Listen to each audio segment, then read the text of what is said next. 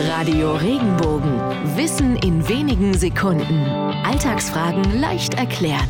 Alter Schwede. Heute begrüßt man seine guten Kumpels mit Alter Schwede oder verwendet es als Ausruf, wenn man über etwas sehr erstaunt ist. Der große Kurfürst Friedrich Wilhelm warb nach dem Dreißigjährigen Krieg alte schwedische Soldaten als Ausbilder für das preußische Heer an. Diese Soldaten waren so beliebt, dass man sie freundschaftlich mit Alter Schwede ansprach.